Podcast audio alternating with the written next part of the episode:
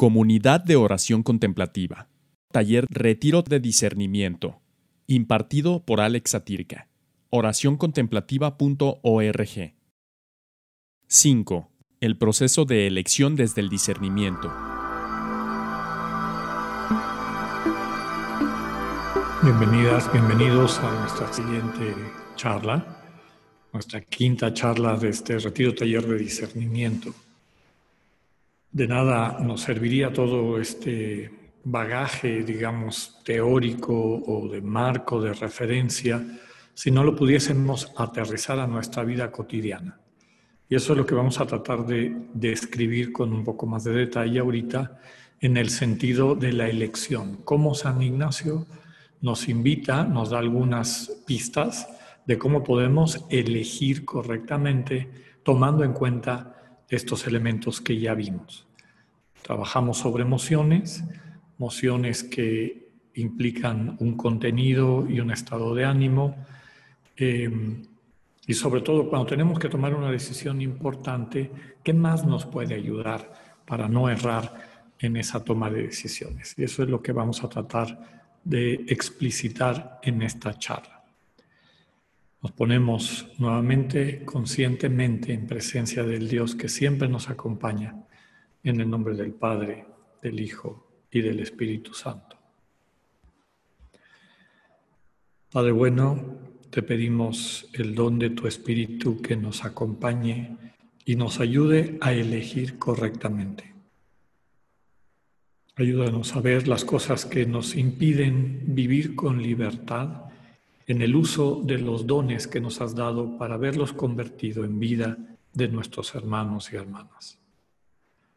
Permítenos conservar esa libertad de corazón, de captar que todo lo que somos y tenemos es posible que lo usemos para dar vida, para amar a los demás, y no permitas que se nos conviertan en sustituto tuyo. Que los dones que nos has dado no los convertamos, no los convirtamos en riquezas. Todo esto te lo pedimos confiados en aquel que nos mostró el camino, Jesucristo nuestro Señor. Amén.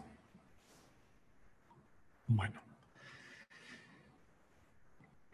la propuesta de San Ignacio eh, de los ejercicios implica básicamente la elección de la vocación personal, tal vez la elección más importante de nuestra vida. La vocación personal, desde la perspectiva de San Ignacio, no es meramente eh, si voy a trabajar en esta cosa o en esta otra, o a qué me voy a dedicar, sino lo que elegimos como vocación personal es caer en la cuenta de cómo ha querido Dios amar en mi vida. ¿Cuál es mi estilo de amar? ¿Cómo vive Cristo en mí? ¿Y cómo puedo transparentar a ese vivo Cristo que vive en mí en todo lo que pienso, digo y hago? Esa es la gran elección de los ejercicios. Y desde luego de la experiencia de esa elección que puede tomar varios días, es el centro de la segunda semana de ejercicios, pues aprendemos después a seguir eligiendo a lo largo de la vida. ¿Cómo podemos nosotros tomar decisiones correctas, decisiones apropiadas, constructivas en nuestra cotidianidad?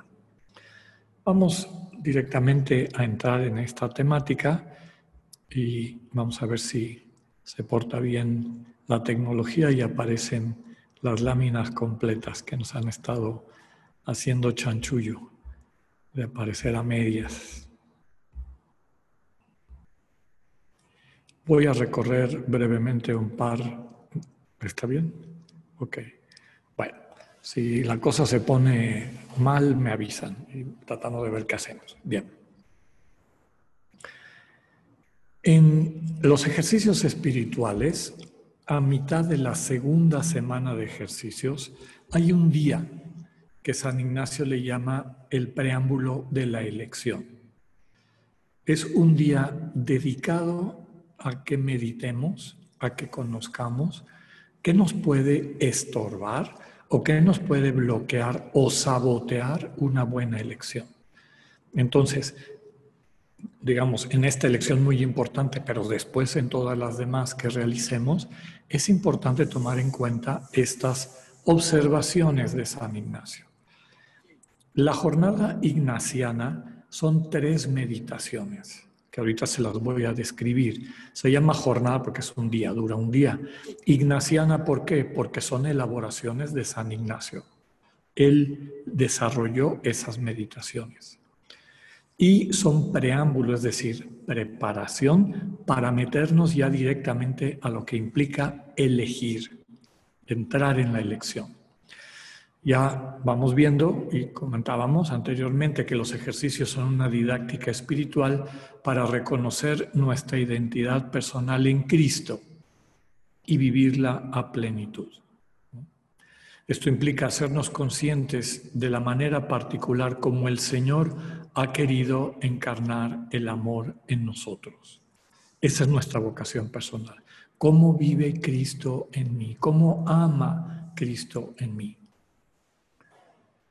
También es importante en los ejercicios hacer un inventario, reconocer cuáles son mis cinco panes y dos pescados. Es decir, qué dones, talentos, fragilidades también Dios me ha regalado que pueden convertirse en bendición para los demás. No crean que esto es obvio. La mayor parte de la gente no es consciente de los dones que ha tenido. O queremos tener los que no tenemos y perdemos el tiempo frustrados porque no se manifiestan. Y por otro lado, no asumimos y vivimos a plenitud los que sí se nos dieron. Entonces, también en los ejercicios ese es un tema de la mistagogía, vamos descubriendo nuestra vocación personal para elegirla y junto con la vocación personal, nuestra misión personal, donde intervienen estos cinco panes y dos pescados para recordar aquella eh, vivencia de la multiplicación de los panes, que el Señor Jesús les pide a los apóstoles que ellos le den de comer a la gente. El Señor te pide a ti y a mí que con lo que nos dio demos alimento a nuestros hermanos y hermanas. Muy bien. Una vez que conocemos estos cinco panes y dos pescados, de lo que se trata es de ponerlos en las manos de Dios. Y así pasa en el texto de la multiplicación de los panes. El Señor les dice, denles de comer. Y aquellos se asustan, ¿verdad? Pero ¿por dónde? ¿Cómo le vamos a hacer? El Señor les pregunta, ¿qué tienen? Y le responden lo que traen se lo entregan al Señor, Él lo ofrece al Padre y ahí se da la bendición de la multiplicación de los dones. Es decir, la multitud es saciada con lo que tenemos, que si nos hubiéramos quedado con eso, ni para nosotros alcanzaba. Pero puestos en las manos de Dios, nos asombramos de para cuánto alcanza, a cuánta gente toca, cuánta vida da, y como dice el texto, el Señor da instrucciones precisas. Recuerden ustedes, después de que se le ofrece al Padre y bendice, les da instrucciones a los apóstoles. Díganles que se sienten en grupos. Ahora repártanles el pan. Ahora repártanles los pescados. Ahora recojan las obras. Desde tiempo antiguo hemos visto ahí una descripción del discernimiento. Eso es lo que hacemos todos los días. Señor, ¿cómo reparto lo que me has dado? ¿Cómo lo comparto? ¿Cómo lo utilizo para dar vida? Para poder hacer esto es muy importante que tengamos libertad de corazón, que veamos los dones como dones y no como riquezas, es decir, que no sea lo que le da sentido a nuestra vida y queremos agarrarnos de ahí.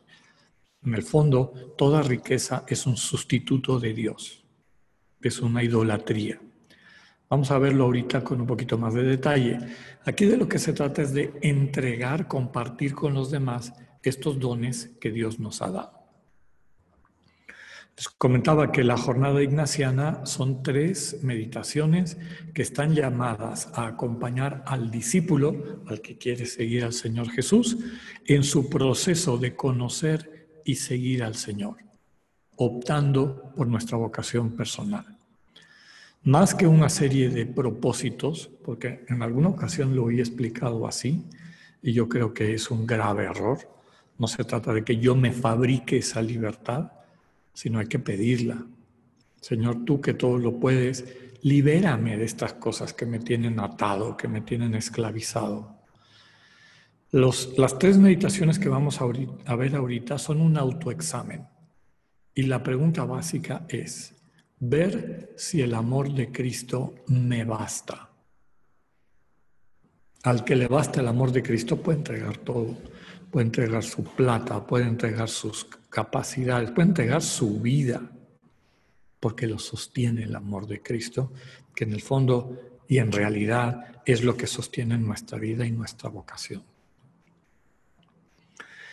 Decíamos que son tres meditaciones. La primera se llama de las dos banderas. ¿Qué quiere decir esta meditación? Son dos formas de enfrentar la vida. Una es de Cristo y la otra del mal.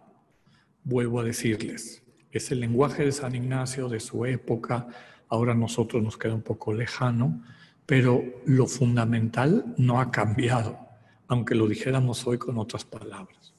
Se los voy a leer textualmente para que veamos por dónde va. Dice, el cuarto día, meditación de dos banderas, la una de Cristo, sumo capitán y Señor nuestro, la otra de Lucifer, mortal enemigo de nuestra humana natura. Se hace la oración preparatoria que es pedirle a Dios que todas nuestras intenciones, acciones y operaciones estén unidas a su proyecto. Es decir, que nuestra vida refleje el querer, el sueño de Dios para nosotros.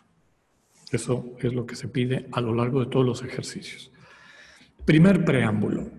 El primer preámbulo es la historia. Será aquí como Cristo llama y quiere a todos debajo de su bandera y Lucifer, al contrario, debajo de la suya. Es decir, son dos campos, dos, equipos, dos ejércitos, dos, como le quieras llamar, dos visiones, dos colectivos. Y esos dos se están peleando por ti. Quieren ponerte bajo su bandera. Segundo preámbulo es composición viendo el lugar. Será aquí ver un gran campo de toda aquella región de Jerusalén, donde el sumo capitán general de los buenos es Cristo nuestro Señor otro campo en región de Babilonia donde el caudillo de los enemigos es Lucifer. Tercer preámbulo, demandar lo que quiero. O sea, ¿qué le pido al Señor que me regale?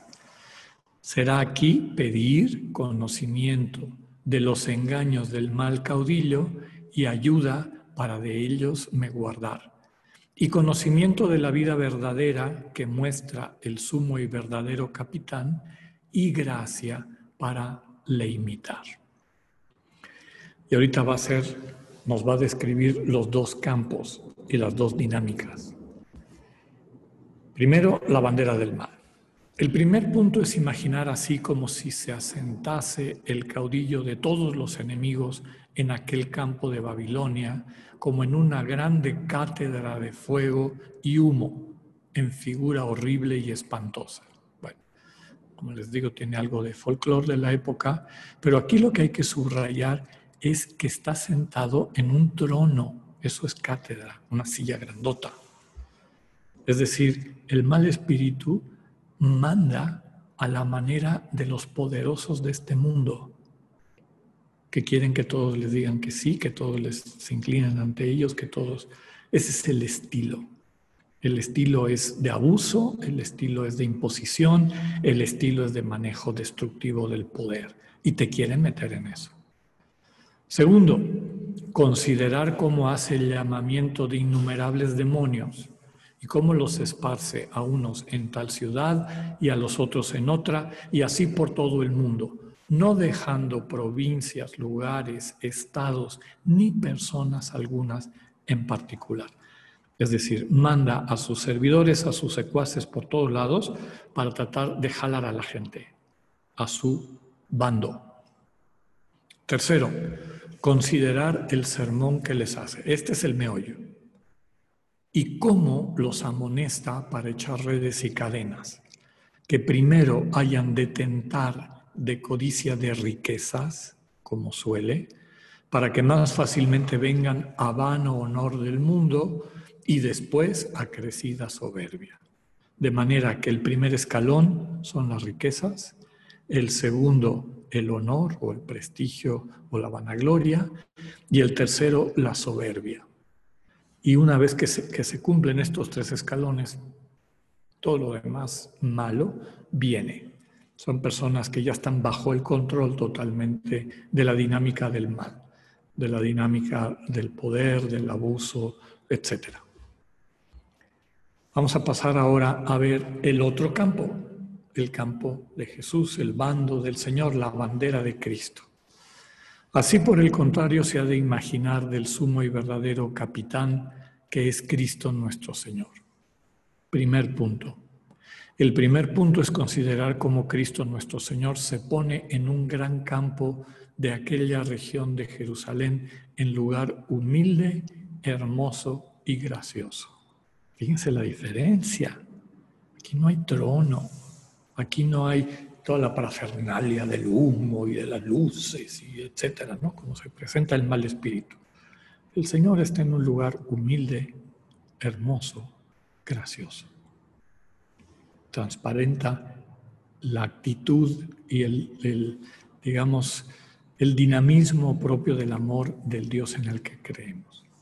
Segundo punto, considerar cómo el Señor de todo el mundo escoge tantas personas apóstoles, discípulos, etcétera, y los envía, los envía por todo el mundo, esparciendo su sagrada doctrina por todos estados y condiciones de personas. Aquí también el Señor invita a sus seguidores, y lo ideal es que nos veamos ahí, a que llevemos, transmitamos, demos testimonio de su verdad, de esta verdad que nos humaniza que nos hace ser ciudadanos del reino, donde lo importante no son las cosas, son las personas. No son los procesos y el éxito, es la comunión, la misericordia, el encuentro.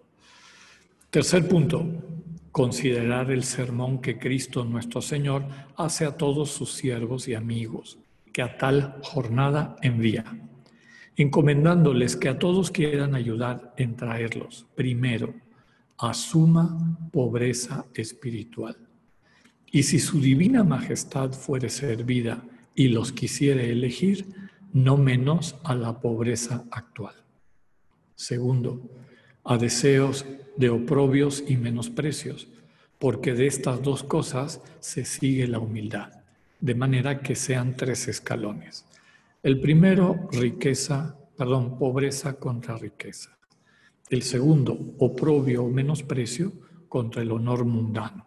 Y el tercero, humildad contra la soberbia. Y de estos tres escalones induzcan a todas las otras virtudes.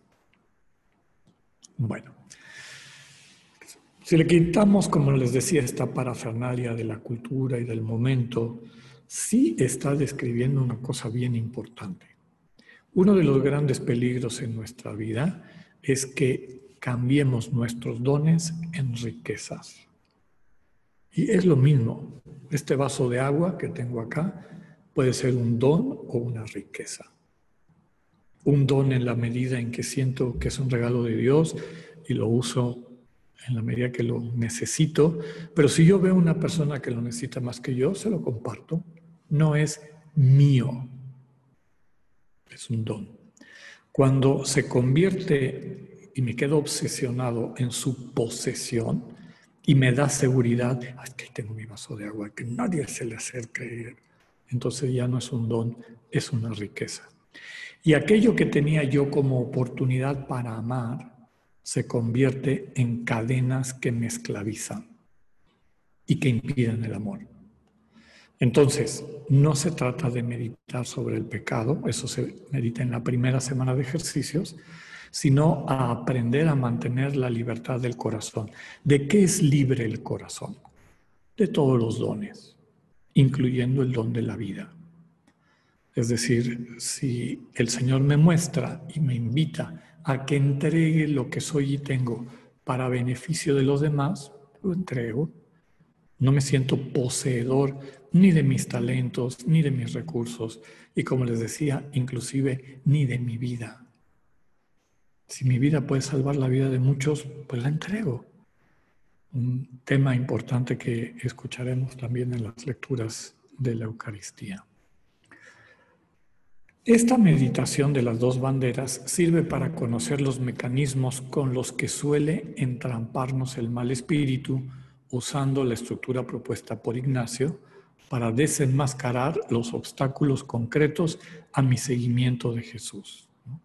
Se trata de crecer en lucidez frente a nuestra capacidad de autoengaño, de hacernos el, choro, enrollarnos, convencernos de que eso que nos esclaviza, esos dones que hemos convertido en ídolos y los ponemos nuestra seguridad en ellos, eh, nos convencemos de que los necesitamos y son muy importantes. Y claro, cuando nuestra seguridad está puesta en esas cosas, pues va a estar un poco difícil que las sueltes si Dios te las pide. Y si Dios te dice, pon en juego eso que te he dado, entrégalo, permite que sea bendición para los otros. Bueno, eso es lo que el Señor quiere que hagamos con los dones. El mal y el pecado no son solo las transgresiones, es decir, las rupturas, las acciones destructivas concretas, sino la raíz. ¿Y qué está a la raíz de todo pecado, de toda violencia, de todo maltrato a los demás? El egoísmo. Nada más. La idolatría a ese falso yo que me exige que le sacrifique todo el mundo, a todas las personas, inclusive a mi propia vida y mi potencialidad de ser amor para los demás. Ignacio explica a su manera esta progresión de autocentramiento. El mal surge de un ejercicio egoísta del poder. Si tengo poco, mucho, no importa, pero el que tengo lo uso al servicio de mi ego y en detrimento de los demás. El poder, a su vez, eh, viene de creer que nos merecemos más que los demás y esta actitud la desarrolla el que ha acumulado riquezas sobre las que construye su seguridad. Riqueza, yo creo que es importante subrayar, es todo apego a cosas y circunstancias que me llevan a sentirme primero preferible de los demás esa es la vanagloria, y después poco a poco, sin que me dé cuenta, me llevan a creer que yo soy constitutivamente superior a los demás. Esa es la soberbia. Este proceso que nos va encerrando en nosotros mismos impide el amor a la manera de Dios y por lo tanto nos deja fuera de la comunión, que es el sueño de Dios para todos nosotros. Hay que subrayar que para nosotros los cristianos, en otras tradiciones a lo mejor sería diferente, pero para nosotros los cristianos los bienes son eh, bendición de Dios. Dios nos los confía para que los administremos en obras de amor. Por lo tanto, la fe cristiana no es una negación de los bienes, de decir, no, no, no, yo no quiero ningún bien, quiero estar en la, absoluta pobreza, no quiero dinero, no quiero... No es la actitud cristiana. La actitud cristiana es que tengo y eso quiero usarlo para hacer el bien. Con eso que Dios me ha confiado quiero amar, quiero bendecir, quiero dar vida con eso, administrar lo que tengo para que sea fecundo en amor. Los puritanismos e integrismos no conducen al amor. En el uso de los bienes tenemos que aprender a usarlos desde el corazón y no desde los dictámenes del ego. Recuerdo una charla de un hermano jesuita español muy simpático, gran maestro de ejercicios, que nos lo estaba dando en un espacio de formación. Y alguien empezó a decir que qué barbaridad y, que estaba eh, ¿cómo se llama?, indignado porque la compañía y con tantas cosas y esta riqueza y que no sé qué, y que dónde estaba la pobreza y la renuncia y que todos teníamos que irnos a lugares de, de servicio y de entrega y de solidaridad, lo cual no tiene nada de malo. Pero al final de que dijo su inquietud, este padre le dijo, mira, los cristianos y la compañía seguimos a Cristo. Lo que tú me estás diciendo me suena a seguir a Juan el Bautista. Cristo aceptaba los bienes, Cristo administraba los bienes, Cristo se preocupaba porque fueran vehículo de amor. Entonces no se trata de no tenerlos, se trata de mantenerte libre de ellos para que los puedas administrar en discernimiento guiado por el Señor y verlos convertidos en bendición, verlos convertidos en bendición para los demás. Bueno, riqueza no solo es capacidad económica, no solo es dinero. Puede ser para nosotros riqueza, por ejemplo, tu salud, tu autoridad, la plata desde luego, la sexualidad, tus cualidades, tu personalidad, tu inteligencia, tu energía, tus cariños, los roles que juegas, los puestos que tienes, todo aquello a lo que te aferras y que sientes que yo sin esto no puedo vivir, yo sin esto no puedo vivir, quiere decir que eso ya se convirtió en riqueza para ti. Una persona puede tener muy poca plata, vivir en un lugar muy pobre en el sentido material del término y tener alma de rico, si está apegado o vinculado a eso poco que tiene. Entonces, no es cantidad, es actitud. Si eres esclavo de los dones y talentos y recursos que Dios te ha dado o que la vida te ha dado, y no los ves como oportunidad de amor. Fíjense que inclusive podemos convertir en riqueza una enfermedad, una discapacidad. Me ha tocado personas que tienen un problema, a veces una discapacidad emocional o lo que sea, y les digo, mira, ¿por qué no te vas a hacer una terapia? No, no, no. ¿Por qué? Porque si quedan bien, ya no tienen pretexto para manipular a los demás. Lo mismo de cara a enfermedades. Todas estas riquezas te transmiten la idea de que eres digno de privilegios. Yo me merezco que se me trate de una forma distinta, precisamente porque tengo estas riquezas. En fin, en resumen, son apegos a cosas y circunstancias que nos llevan a servir al ego y sus caprichos, olvidándonos del hermano y sus necesidades. Aquí la invitación de Ignacio es que nos dejemos sanar por el amor de Cristo. Lo que les decía al principio. Señor, ayúdame a que perciba que tu amor me basta. ¿Y qué libertad me da eso? San Ignacio termina su gran oración que ustedes conocen en la contemplación para alcanzar amor. Al final de los ejercicios es, dame tu amor y tu gracia, que esta me basta. Santa Teresa en su redondilla termina diciendo lo mismo, solo Dios basta. Ahora, no como rollo, sino como constatación.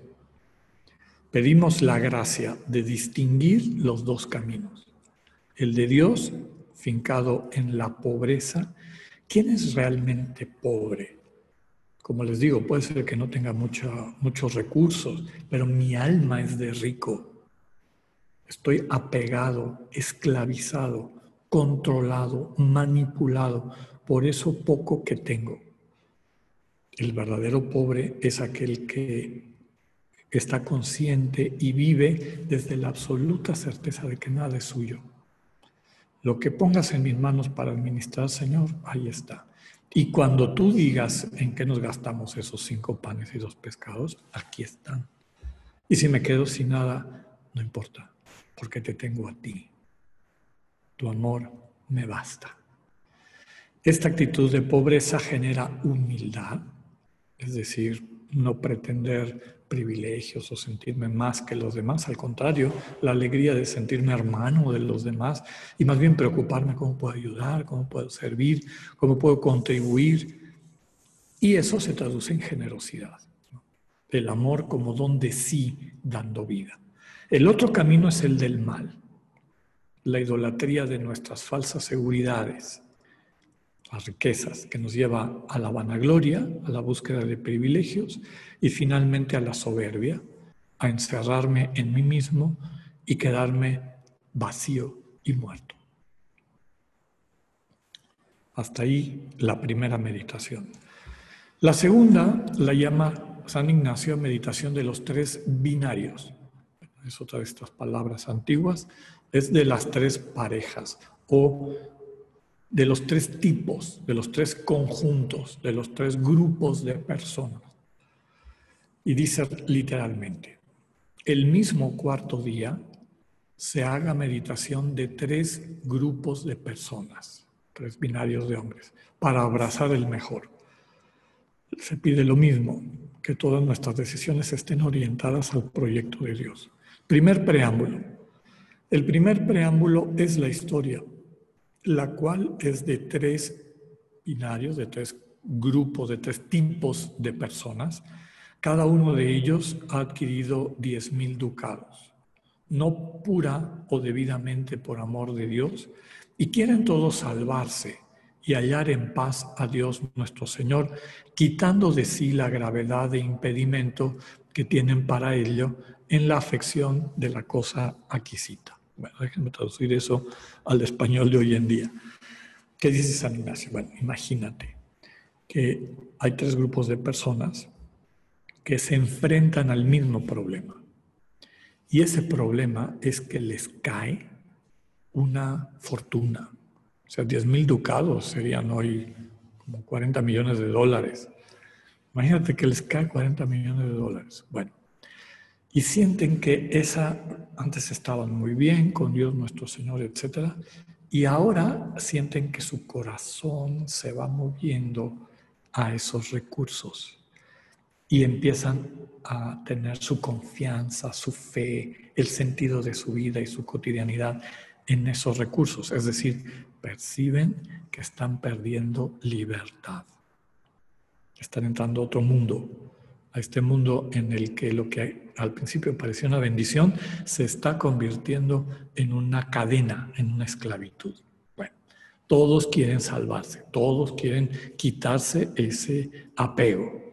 Entonces, todos tienen el mismo problema, pero vamos a ver tres actitudes distintas frente a ese problema.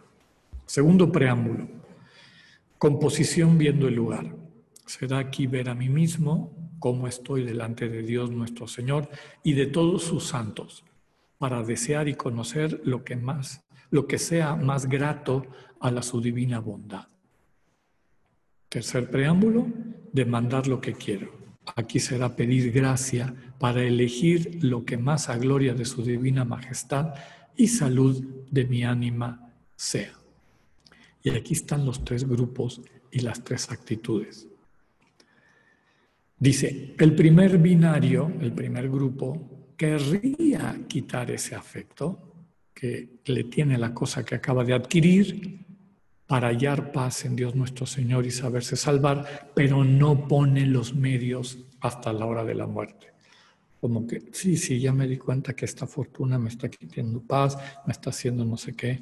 Ay, pero dame un chancecito, ya lo arreglaré mañana, ya veré. Y va postergando y postergando sin darse cuenta que esa cadena cada vez es más dura, cada vez es más esclavo de eso, ha perdido la libertad del corazón, esa libertad fundamental para amar. Segundo binario, quiere quitar el afecto, mas así le quiere quitar que quede, se quede con la cosa aquisita, de manera que allí venga Dios donde Él quiere y no determina de dejarla para ir a Dios, aunque fuese el mayor estado, el mejor estado para Él. A ver, ¿qué es este segundo tipo? desde luego otro engaño. Uy, Señor, sí, qué barbaridad. Este, he perdido la paz, he puesto mucho mi fuerza, digo mi esperanza, mi confianza en esta fortuna que he recibido, esta cantidad increíble de dinero. Por favor, Señor, quítame ese apego, pero no me quites el dinero. Bueno, pues ahí quiere decir que estás igual de esclavo no estás amarrado a, esa, a ese don que se ha convertido ya en riqueza. Y el tercer binario, que es el apropiado, al que nos invita Ignacio, quiere quitar el afecto, mas así le quiere quitar que también no le tiene afección a tener la cosa adquisita o no la tener. Si no quiere solamente quererla o no quererla, según que Dios nuestro Señor le pondrá en voluntad. Y a la tal persona le parecerá mejor para servicio y alabanza de su divina majestad. Y aquí está la clave. Entre tanto, quiere hacer cuenta que todo lo deja en afecto esto me está quitando mucho la paz, etcétera, haz de cuenta que yo ya te lo devolví. Y hasta que tú me lo me muestres con claridad qué quieres que haga con eso, como si no fuera mío. Pues ni fuerza de no querer aquello, ni ninguna otra cosa, si no le moviese solo el servicio de Dios nuestro Señor. De manera que el deseo de mejor poder servir a Dios nuestro Señor le mueva a tomar la cosa o a dejarla.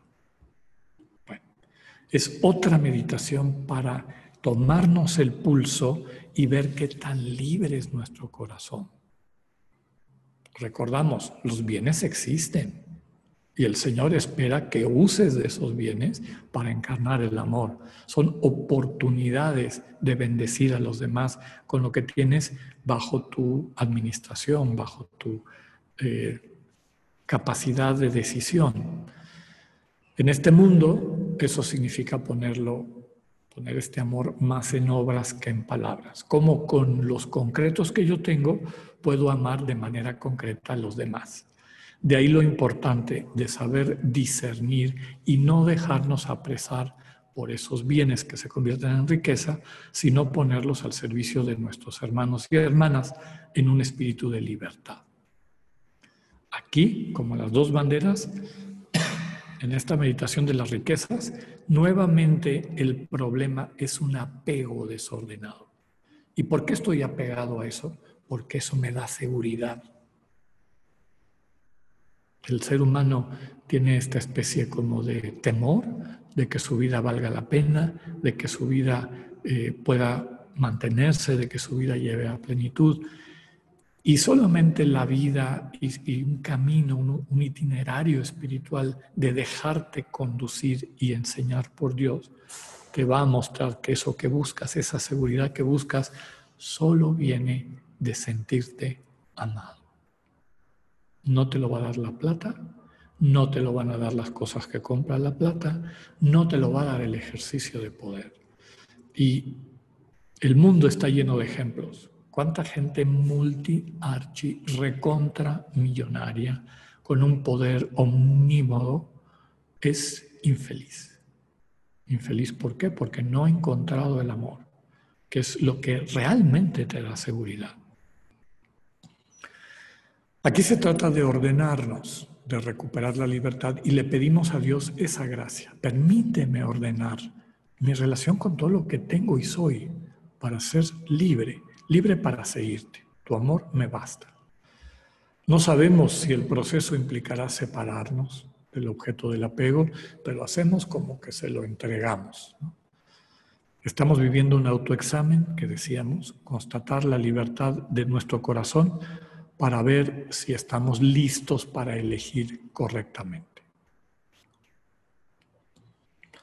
Hay que recordar en todo momento que el ordenar nuestras afecciones es una gracia de Dios, algo que le pedimos al Señor.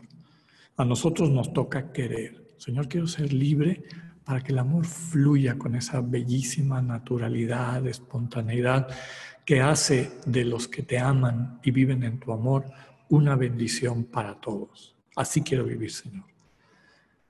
Quiero eso, pero necesito tu ayuda. Entonces abrimos el corazón para que el amor de Cristo nos sane y nos libere de estas esclavitudes. Ya les decía, estas meditaciones son como un termómetro para caer en la cuenta de si ya tengo esa gracia y si no, si soy esclavo de algo, alguna cosa, entonces pedir la libertad que el amor de Cristo me puede dar. Recordar que estamos queriendo identificarnos con Cristo seguir lo mejor. El amor a Jesús nos hace confiar en Él, arriesgarnos a poner todo lo que somos en sus manos. Ahora nos toca esperar su gracia. Llegamos a la tercera de las meditaciones, también muy rica e importante. Se llama, San Ignacio así le puso, las tres maneras de humildad. A mí me gusta traducirlo o ponerlo en un lenguaje más comprensivo. Vamos a ver ahorita por el contexto, tres niveles de amor, tres niveles de enamoramiento de Cristo. Vamos a leer el texto. Antes de entrar en las elecciones, para hombre afectarse, para que la persona se afecte a la verdadera doctrina de Cristo nuestro Señor, aprovecha mucho considerar y advertir en las siguientes tres maneras de humildad. Y en ellas considerando a ratos por todo el día y asimismo haciendo los coloquios según que adelante se dirá. Primer manera de humildad, primer nivel de amor, primer nivel de enamoramiento. La primera manera de humildad es necesaria para la salud eterna, es a saber, que así me abaje y así me humille cuanto en mí sea posible, para que en todo obedezca a la ley de Dios nuestro Señor, de tal suerte que aunque me hiciesen Señor de todas las cosas criadas en este mundo, ni por la propia vida temporal, no sea en deliberar de quebrantar un mandamiento, sea divino, sea humano, que me obligue a pecado mortal. Traducción. Este primer nivel, que es el básico, nuestro lenguaje este, estudiantil diríamos, es el panzazo, quiere decir personas que, porque ya se entusiasmaron con el proyecto de Cristo y con el Señor, están dispuestos a hacer el esfuerzo, vean que ahí hay un esfuerzo, yo me abajo, yo me humillo en cuanto puedo para poder obedecer a la ley de Dios. Es la gente que vive desde los mandamientos, los mandamientos como eh, instrucciones externas que le vienen de su entorno. Y aquí viene el nivel de identificación aunque me ofrezcan todas las cosas que hay en el mundo, ni por mi vida temporal, aunque me amenacen de muerte, no aceptaría quebrantar un mandamiento que me deje en pecado mortal. Ahorita lo vamos a explicar un poco más. Pecado mortal significa separación definitiva de Cristo. Eso es un pecado mortal. Y claro, el que ya conoce al Señor y se entusiasmado, sabe que en Él hay vida, pues primero se deja matar que le quiten la verdadera vida. Pero este es como el nivel más superficial. Segundo nivel, más perfecta humildad que la primera. Es a saber, si yo me hallo en tal punto que no quiero ni me afecto más a tener riqueza que pobreza, a querer honor que deshonor, a desear vida larga que corta, siendo igual servicio de Dios nuestro Señor y salud de mi ánima, y con esto, que por todo lo criado, ni porque la vida me quitasen, no sea en deliberar de hacer un pecado venial. Primera diferencia de la primera, es un don. Fíjense cómo dice, me hallo en tal punto. Me he dejado enamorar tanto por el Señor, he pasado tiempo con Él, que ya vivo en libertad. Si hay riqueza, es riqueza, si hay pobreza, es pobreza, si hay salud, es salud, si hay enfermedad, es enfermedad, su amor me basta.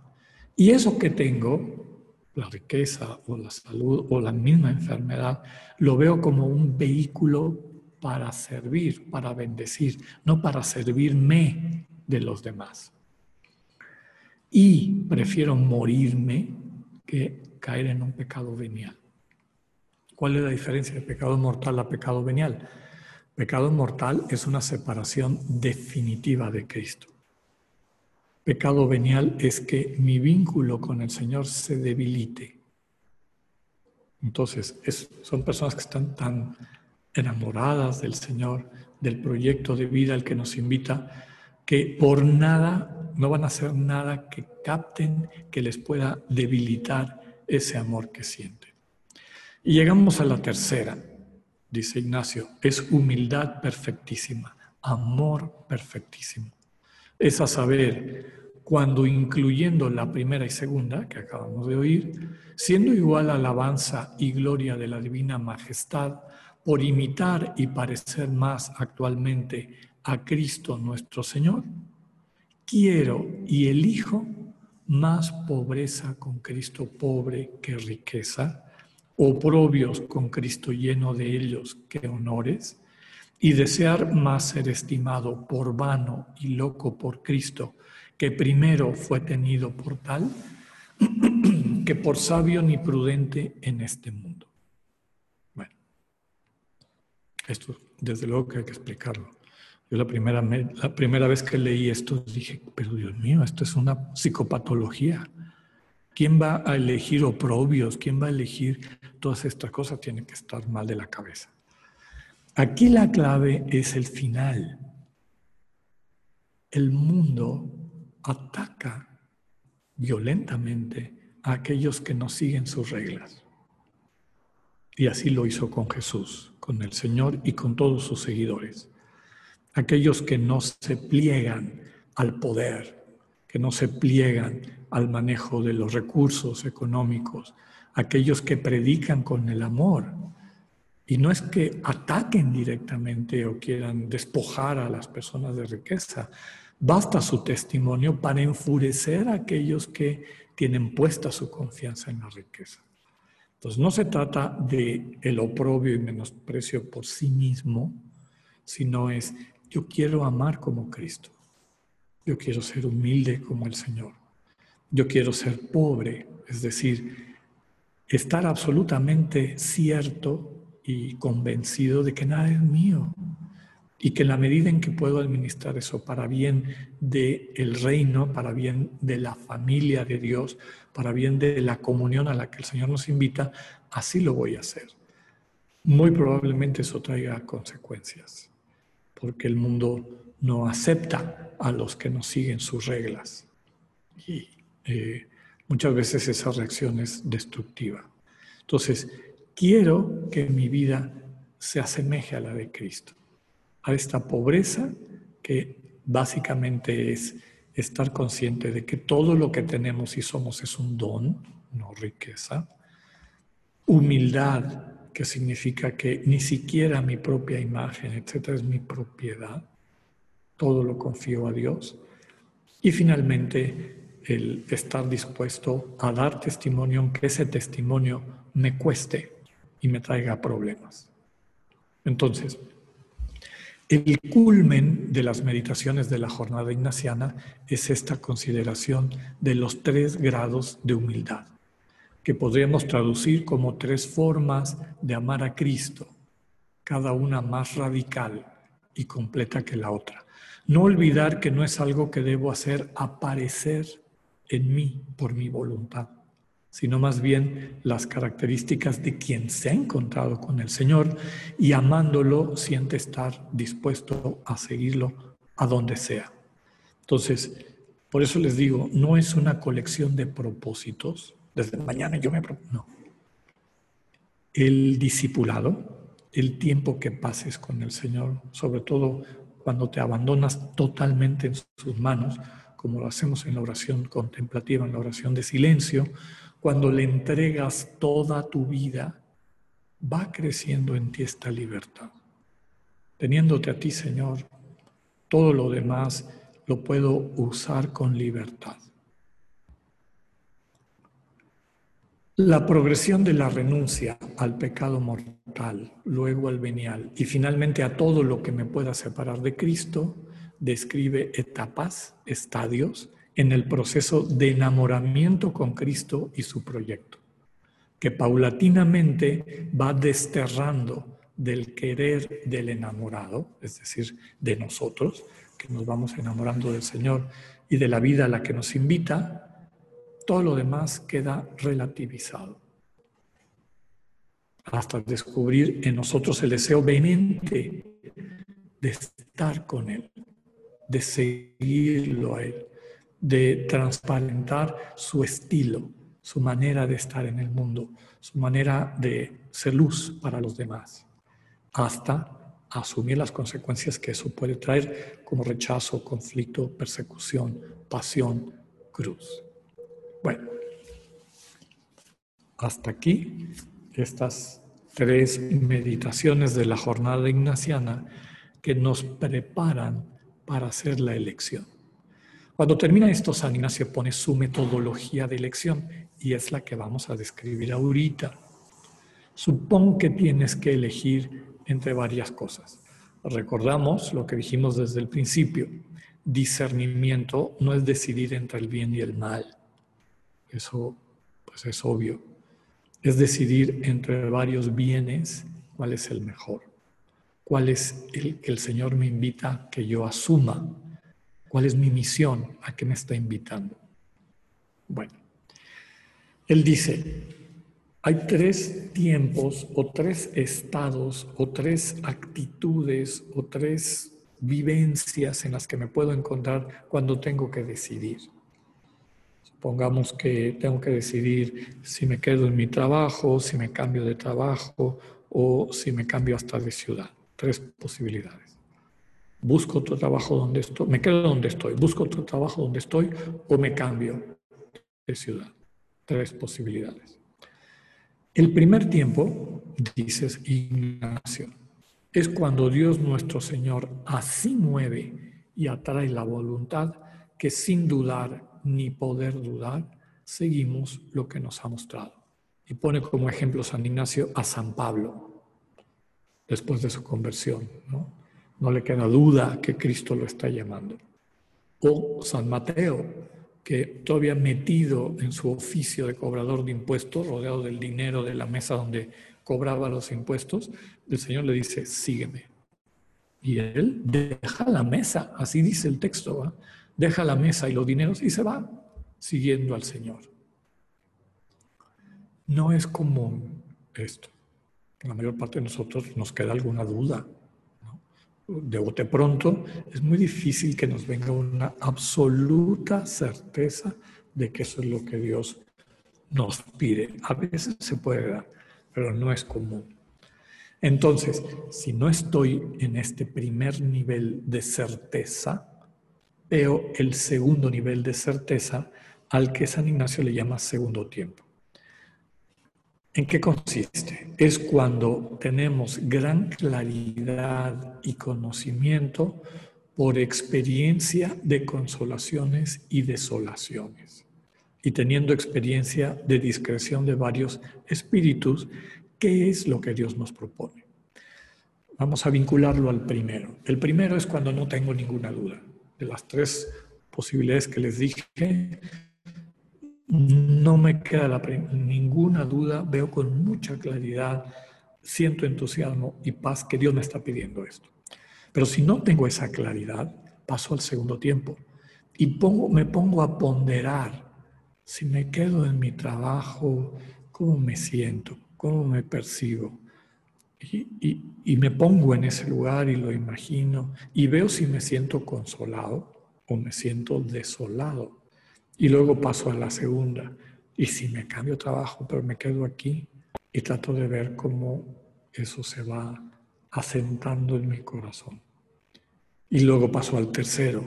Y si me cambio de ciudad. Y nuevamente ver cómo repercute en mi afecto. Me siento consolado, desolado, igual, etc. Bueno, a veces ni ahí tenemos claridad. No nos queda muy claro porque sean suficientemente contundentes las consolaciones, qué es lo que Dios nos está pidiendo. Entonces San Ignacio dice, pásate al tercer tiempo o tercera manera de decidir. Lo primero que hay que subrayar aquí es que la gente está tranquila, está agitada, tranquila. Y si no está tranquila, hacer referencia a las meditaciones que acabamos de hablar, de las dos banderas, de los, tres binarios y de los tres modos de humildad, si yo no termino esas meditaciones en libertad y disponibilidad, no puedo elegir, porque soy, estoy preso de alguna cosa y tengo que pedir en primer término que el Señor me libere. Y al liberado, ya que estoy tranquilo, cuando el ánima, dice Ignacio literalmente, no es agitada de varios espíritus y usa de sus potencias naturales libera y tranquilamente, considerando primero el principio y fundamento, es decir, que la invitación que Dios te hace es a que ames y seas feliz al encontrar y dar el amor, conscientes de nuestra vocación a amar a la manera de Dios, queremos buscar lo mejor para encarnar el amor en mi vida como Dios quiere. Si en el primero o segundo tiempo no puedo hacer elección, entonces me paso al tercero. Y este tercer tiempo tiene una serie de acciones que San Ignacio le llamó modos. Vamos a verlos. Lo primero que tienes que hacer para decidir por tercer tiempo, estando tranquilo, no demasiadas consolaciones o desolaciones, pero queriendo saber a qué te invita Dios para poderlo vivir con paz, lo primero que tienes que hacer, les pongo en rojo porque es bien importante, es delimitar la materia de elección. Básicamente, ¿cuáles son mis alternativas? Porque muchas veces nuestro primer engaño es reducir nuestras alternativas. Les pongo un ejemplo.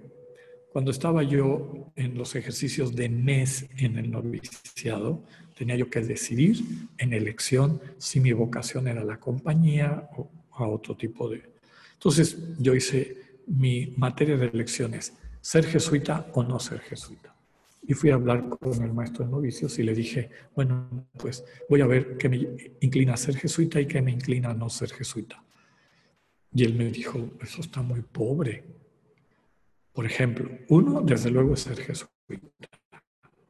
Otro, tú tienes una experiencia de conversión y de vida de oración en ambientes monásticos, porque le había contado de mi vivencia en en retiros que hacían monasterios que me habían dado mucha vida, bueno, pues también podría ser un monje, un buen monje. Estás regresando de Bolivia, donde estuviste tres años como misionero laico, muy feliz. Hiciste bien tu trabajo. Podrías seguir siendo un misionero laico. Cuarto, antes de irte a Bolivia, tenías tu novia, estaban ya planeando a futuro qué era lo que podían hacer, tratando de construir, pues tú podrías hacer una familia, podrías ser un buen padre, cuarto. Y a lo mejor quinto, un, un laico consagrado, un buen profesional al servicio del reino. Pues sí, tienes razón. Mi abanico de posibilidades es más rico y grande de lo que primero vi. Y por eso este primer punto es bien importante. ¿Sobre qué quiero elegir? ¿Cuáles son de veras mis posibilidades? Ya sea un oficio, como les pongo aquí, una ocupación para tomarla o dejarla, o cualquier otra cosa que podamos elegir. Segundo punto.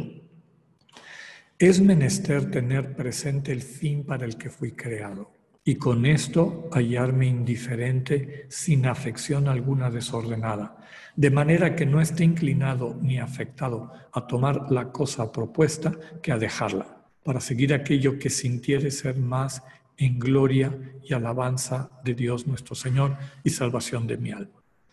A ver, ¿qué quiere decir esto?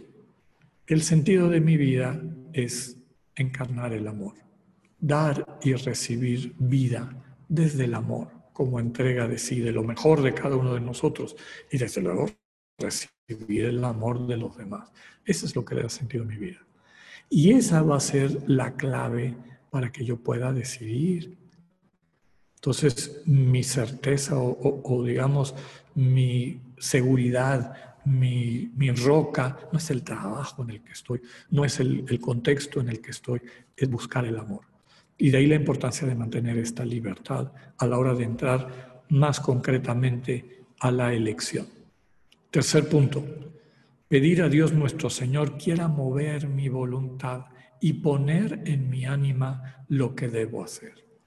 Fíjense cómo una y otra vez Ignacio hace referencia al Señor. Tú ayúdame, dame una palabra de vida, en esto que tengo que eh, realizar. Llegamos al cuarto punto, que es bien importante, por eso los pongo en rojo. Es tan importante que le da el nombre al tercer modo. Entre nosotros en la compañía se le dice elegir por pros y contras. ¿Qué quiere decir esto? Considerar los puntos a favor y los puntos en contra de cada opción. ¿Cómo se vive esto en concreto? Cuando yo estaba tomando esa decisión en los ejercicios de mes, si entraba de jesuita, si me quedaba, si me iba de monje, si volvía como misionero laico, si me casaba o si me dedicaba a una profesión en particular, tomaba yo una hoja y en esa hoja ponía como título de qué se trataba esa opción y dividía la hoja con una raya. De un lado ponía puntos a favor y de otro lado puntos en contra. Todo lo que se me ocurriera a favor de ser jesuita, en contra de ser jesuita. y así con cada una de las alternativas, hasta que ya no se me ocurre nada más. Y siento que ya no me viene nada a la mente. O sea, ya por más que busque, no se me ocurre nada más a favor ni en contra. Cuando ya he terminado de hacer mis puntos a favor y puntos en contra, entonces le pido la iluminación al Espíritu Santo para mirar a cuál me inclino desde mi razón. Lo que les pongo en amarillo y bien resaltado. ¿Cuál me parece la más razonable? ¿Y esto cómo lo solemos hacer? Pues en tu mesa pones tus hojas, ves opción 1, opción 2, opción 3 y las vas mirando, ¿no? Vas repasando esto, qué tiene a favor, qué tiene en contra. Y una vez que las leas todas, dices, bueno, de estas posibilidades, ¿cuál me parece más razonable? Todavía no sé si es la que quiere Dios. Yo, ¿cuál veo en este momento como más razonable?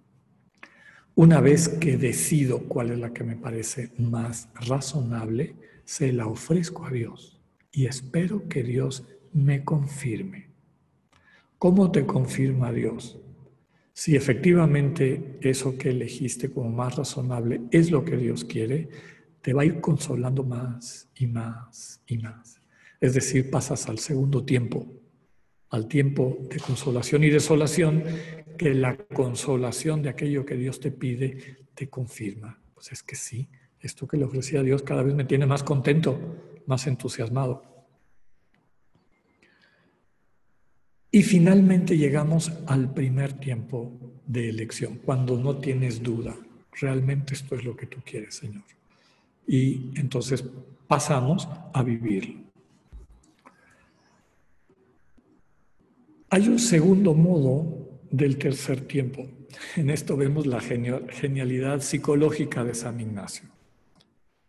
Dice, si quieres estar todavía más seguro, después de que hiciste tus pros y contras, se lo ofreciste a Dios y estás esperando que te lo confirme, ¿qué tal si no haces este ejercicio? Primero que nada, no se te olvide que lo que quieres es encontrar lo que Dios te quiere mostrar porque ahí hay vida para ti, ahí hay bendición para ti. Segundo, este es el ejercicio. Mira a una persona que nunca has visto ni conocido e imagínate que está en un proceso de elección como el tuyo y que viene y te lo cuenta. Oye, fíjate que estoy decidiendo esto y esto y esto y esto. Si yo quiero darle un buen consejo, ¿qué le diría que hiciese? Les decía que esto es una genialidad psicológica porque de lo que se trata es de tomar distancia afectiva. Como no soy yo, es otra persona, como que tengo más libertad para decirle lo que de veras creo y ver qué me nace decirle. Segundo, puedes hacer el ejercicio de considerar como si estuvieses al final de tu vida, ya estás por morirte, estás en tu lecho de muerte.